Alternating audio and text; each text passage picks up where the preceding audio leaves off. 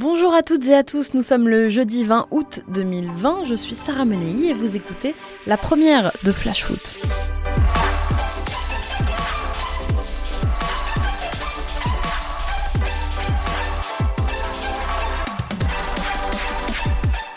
Aujourd'hui, on ouvre avec Marseille, c'est notre fait du jour.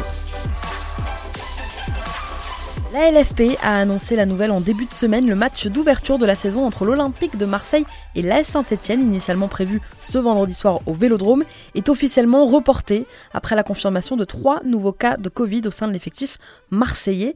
Dans la foulée, la Ligue a avancé à la place le derby de l'Atlantique Bordeaux-Nantes, un autre classique de notre chère Ligue 1. Une décision qui fait grincer des dents, qui frustre, qui déstabilise aussi tant elle fait évidemment craindre d'autres reports. Mais la Ligue avait-elle finalement vraiment le choix? Dans le protocole de reprise de la saison, dans ce contexte sanitaire si particulier, il est précisé que si une équipe a plus de 3 joueurs ou encadrants testés positifs au coronavirus dans les 8 jours, alors une rencontre peut être reportée, et c'est bien le cas pour l'OM avant la réception de Saint-Étienne. Pour rappel, en ce moment, il y a euh, en Ligue 1 37 cas de Covid dans 11 clubs différents. Alors soyons réalistes, on se prépare à vivre une saison inédite, sûrement riche malheureusement en report de matchs. Les nerfs et les narines de tout le monde vont être testés, joueurs, coachs, présidents et bien sûr supporters. Rien ne sert de chercher un bouc émissaire de toute façon à cette instabilité. Quelles étaient les autres solutions? Enfermer toute la Ligue 1 à Disney, sans contact avec euh, l'extérieur pendant des semaines, voire des mois, comme on le fait en ce moment NBA la Ligue 1, c'est 20 clubs, environ 600 joueurs, plus du double avec les staffs, les dirigeants, les arbitres, sans compter la presse et les diffuseurs. C'est 38 journées la Ligue 1, c'est presque un an à passer en vase clos, c'est juste impossible. Alors oui, ça va être très différent des années précédentes, mais on croise les doigts, on se détend, on espère que tout ira bien. De toute façon, c'est la faute de personne. Profitons du retour du championnat et surtout, surtout, sortez couverts, mettez vos masques. C'était notre fait du jour. On enchaînera avec euh, le tour des clubs. Quotidiennement, on va vous donner la news essentielle de chaque club de Ligue 1. Chaque semaine, on changera l'ordre. Pour la première, on a choisi de vous présenter ça par ordre alphabétique, l'ordre alphabétique des villes. C'est parti pour euh, des nouvelles de nos clubs de Ligue 1. Et on commence par le SCO d'Angers avec une question. Qu'est-il arrivé à Rachid Alioui? Le mystère autour de l'international marocain continue de s'épaissir jour après jour. Absent du 11 en juin, absent du centre d'entraînement depuis un mois maintenant, le nouveau président du SCO, Philippe Caillot, est apparu embarrassé lorsque la question lui a été posée. Aucune précision n'a été faite sur une éventuelle blessure. Le club oppose le secret médical mais espère un retour de son joueur pour la trêve de mi-septembre.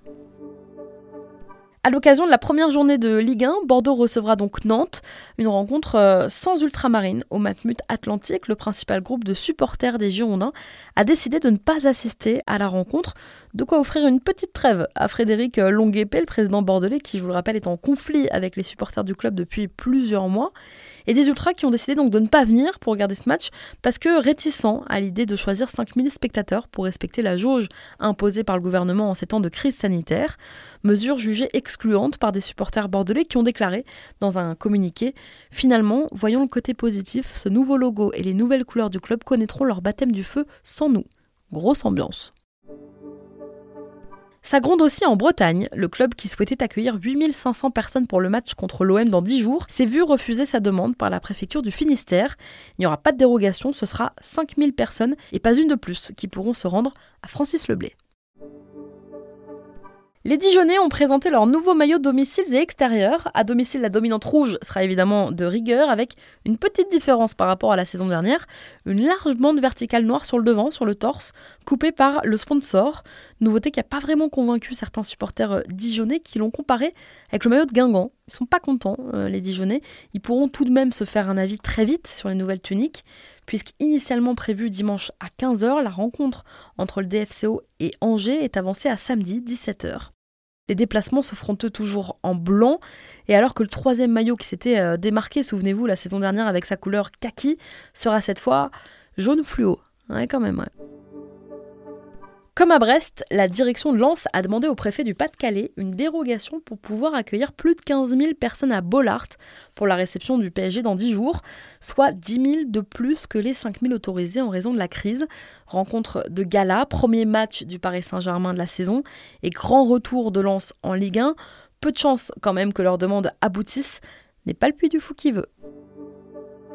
C'était attendu, Auteur d'une grosse saison sous les couleurs lilloises, les clubs s'arrachent aujourd'hui Gabriel. À 22 ans, le défenseur du LOSC, qui a disputé, je vous le rappelle, 24 matchs cette saison, suscite les convoitises de toute l'Europe. On devrait connaître dans les prochaines heures maintenant la future destination du Brésilien. Lille aurait déjà trouvé un accord avec Arsenal, Everton et le Napoli. C'est le joueur qui devrait trancher dans les prochaines heures. Et pour l'instant, ce sont les Gunners qui seraient les mieux placés pour s'attacher ses services. En tout cas, le mercato lillois a des allures d'Hunger Games cet été. Trevor Chabola. Alors ce nom ne vous dit peut-être rien, mais vous allez apprendre à le connaître puisqu'il débarque en Ligue 1. Il arrive à Lorient. Le jeune milieu défensif anglais de 21 ans arrive en prêt de Chelsea, s'il vous plaît. Recrue de taille pour les Merlus avec l'arrivée de cet international espoir d'un mètre 90, vainqueur de l'Euro U19 il y a 3 ans avec les Free Lions. On continue notre tour des clubs avec l'Olympique Lyonnais dans un instant, dans un court instant, mais avant ça, c'est l'heure de notre déclat du jour. Et aujourd'hui, elle est signée Zinedine Zidane, s'il vous plaît, le patron.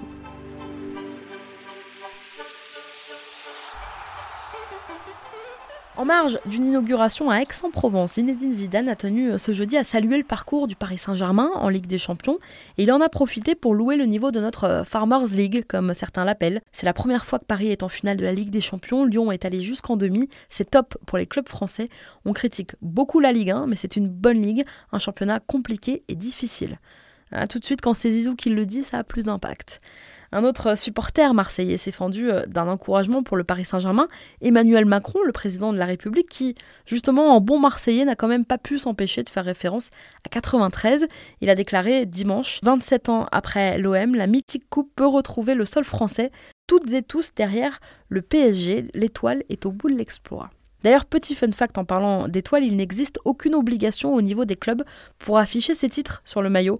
La seule et unique règle édictée par la FIFA est celle qui autorise les pays vainqueurs de la Coupe du Monde à l'afficher par une étoile par titre conquis. Le PSG peut par exemple coudre trois carrés, représentant, pourquoi pas, les trois buts qu'ils marqueront face au Bayern dimanche.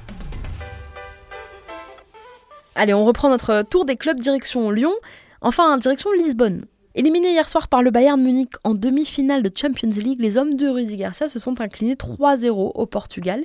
Et comme en 2010, année de leur dernière demi-finale européenne, c'est le monstre bavarois qui a éliminé Nogone. Une fois la déception passée, une autre question se pose à Lyon aujourd'hui. Comment Jean-Michel Aulas va-t-il pouvoir retenir certains joueurs? Je m'explique, les Lyonnais ont terminé 7 au classement en Ligue 1 et ne participeront donc à aucune Coupe d'Europe la saison prochaine, une première depuis 23 ans. Leur seul espoir d'être qualifié en Ligue des Champions la saison prochaine aurait été de remporter la compétition cette année, mais le Bayern les a donc privés de finale. Les Lyonnais pourront alors se concentrer uniquement sur la Ligue 1, mais ils vont surtout devoir faire face à ce qui pourrait ressembler à une vague de départ. Euh, Juninho en est bien conscient, pour preuve, sa sortie en fin de match, déclarant au micro d'RMC Sport il y aura des départs, mais je ne suis pas inquiet. Alors quelques minutes euh, après, toujours au micro d'RMC Sport, c'est Rudy Garcia qui a calmé un peu les ardeurs de son directeur sportif en disant qu'il avait peut-être parlé un peu trop vite. Enfin quand même, euh, comment les Gaunes vont-ils pouvoir conserver des joueurs comme Oussem Aouar, épatant encore euh, hier soir, Memphis Depay ou même Moussa Dembélé? La Ligue 1 va-t-elle perdre ses talents? On va suivre ça de très près. Et justement, on reste en Ligue des Champions avec une qualification historique en finale pour Paris. Pas tellement digérée du coup du côté bah, de Marseille évidemment. Quelques incidents ont malheureusement eu lieu mardi soir sur la Canebière. Des fans de l'OM voulant en faire taire des supporters parisiens heureux de la qualif de leur club. L'Olympique de Marseille a même décidé de porter plainte contre un supporter qui s'amusait à faire des vidéos dans la cité phocéenne et même sur le parvis du stade Vélodrome où il proférait des insultes contre l'OM juste pour faire parler de lui. Eh bien, ce supporter pourrait se retrouver devant la justice. Quel étrange début de saison pour Metz, privé d'un retour à la compétition ce week-end avec euh, leur match annulé face au Paris Saint-Germain en raison de la finale de la Ligue des Champions.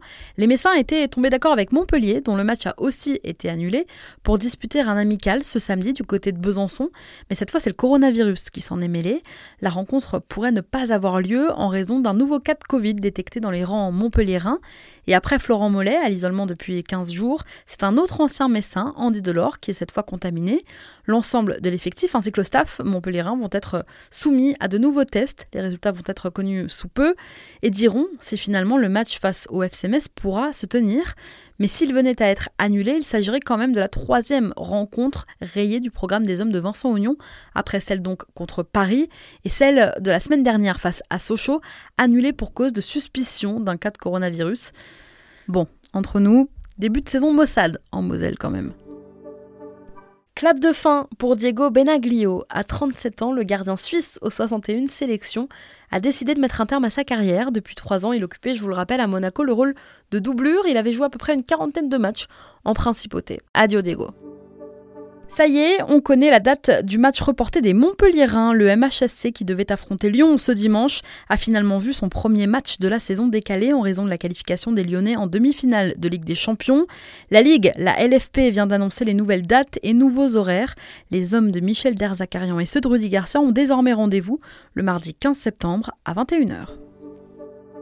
Je vous en parlais il y a quelques minutes, c'est donc ce Bordeaux-Nantes qui va lancer euh, ce vendredi la saison Ligue 1. Mauvaise nouvelle pour les Canaries, puisqu'en ouverture du championnat, les Girondins sont un peu leur bête noire. Défait déjà par le passé à trois reprises à Bordeaux lors de la première journée. C'était en 74, en 81 et en 2001. Et d'ailleurs, en 2001, euh, ce soir-là, arrivé depuis euh, seulement quelques heures au Hayan, un certain Pedro Miguel Paoletta avait inscrit ses trois premiers buts en Ligue 1. Alors les Nantais vont-ils enfin briser la malédiction? Réponse demain soir. Nice surfe sur la vague du succès. En quelques semaines, le gym a véritablement changé de dimension avec une qualification en Europa League et un mercato très bien négocié. Le club a répondu aux attentes suscitées au moment de son rachat par Ineos. Quelques noms, Amine Gouiri, Robson Bambou, Morgan Schneiderlin, Hassan Kamara, Ronnie Lopez et la prolongation euh, il y a peu de Walter Benitez. Casting intéressant sur le papier et équipe à suivre de près cette saison. Avant de vous donner des nouvelles de Nîmes, du Paris Saint-Germain ou encore de Strasbourg, on vous partage notre coup de cœur de la semaine dans Flash Foot.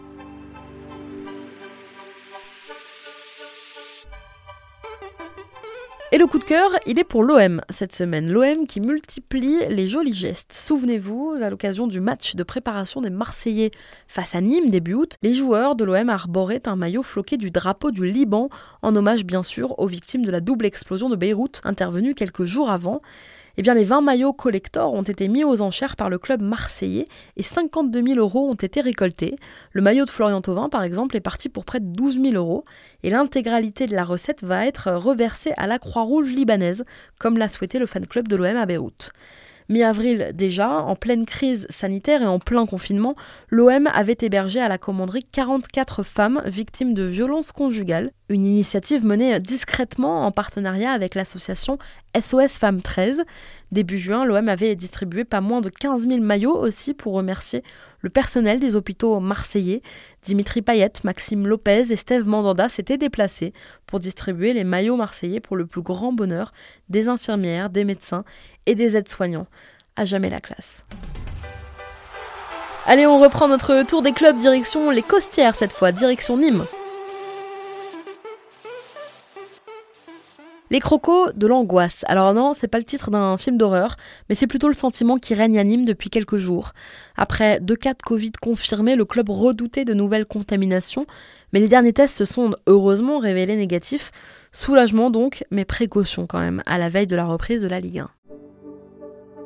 Thiago Silva aurait-il trouvé sa prochaine destination En fin de contrat avec le Paris Saint-Germain au terme de la Ligue des Champions, le capitaine parisien va donc disputer dimanche son dernier match sous les couleurs du PSG pour cette finale donc historique face au Bayern. Et s'il botte en touche dès qu'on lui pose la question, il aurait pourtant bien fait son choix pour la suite de sa carrière. D'après les informations du quotidien italien Corriere dello Sport, Thiago Silva prendrait dans quelques jours la direction de la Fiorentina. Il retrouverait en Serie A de nombreux anciens de notre cher Ligue 1 dont un certain Zlatan Ibrahimovic qu'il pourrait affronter très vite face à l'AC Milan. Hâte de voir les retrouvailles de ces deux-là. Un nom revient avec insistance du côté de l'Olympique de Marseille ces derniers jours. Ce nom, c'est celui de Boulaïdia, l'attaquant du stade de Reims qui avait euh, martyrisé les Olympiens en ouverture du championnat la saison dernière au Vélodrome. Eh bien, il a fait forte impression puisqu'il serait euh, aujourd'hui sur les tablettes des Marseillais. Si un départ du numéro 11 devait arriver, ce serait quand même un coup dur pour les Rémois, puisque, pour rappel, Dia, c'est quand même 7 buts et une passe D en 24 matchs la saison dernière. Bonne nouvelle pour les Rennais qui pourront dès samedi compter sur Eduardo Camavinga, Romain Del Castillo et Amari Traoré. Initialement suspendus après leur carton jaune reçu en demi-finale de Coupe de France, la FFF a remis les compteurs à zéro suite à l'interruption du championnat. Rendez-vous donc contre Monaco pour cette première journée. Libéré, délivré. Un lion arriverait-il chez les Panthères? À en croire plusieurs médias africains, Vincent Aboubakar serait la priorité offensive des Stéphanois cet été. Aboubakar, un nom que vous connaissez bien, il se dirait que l'international camerounais passé par Lorient se verrait bien quitter Porto après 6 ans en Liga portugaise pour revenir en Ligue 1. Retour à l'entraînement pour la brochette de joueurs strasbourgeois testés positifs au Covid au début du mois. C'est une très bonne nouvelle pour Strasbourg. Après 14 jours de quarantaine, Binguru Kamara, Kenny Lala, Alexander Djikou ou encore Majid Waris ont réintégré les rangs de Thierry Loret ce matin à l'entraînement. À voir s'ils seront sur le terrain dimanche 15h pour le premier match des Strasbourgeois face à Lorient. Merci d'avoir été avec nous, c'était Sarah Menei, vous écoutiez Flash Foot.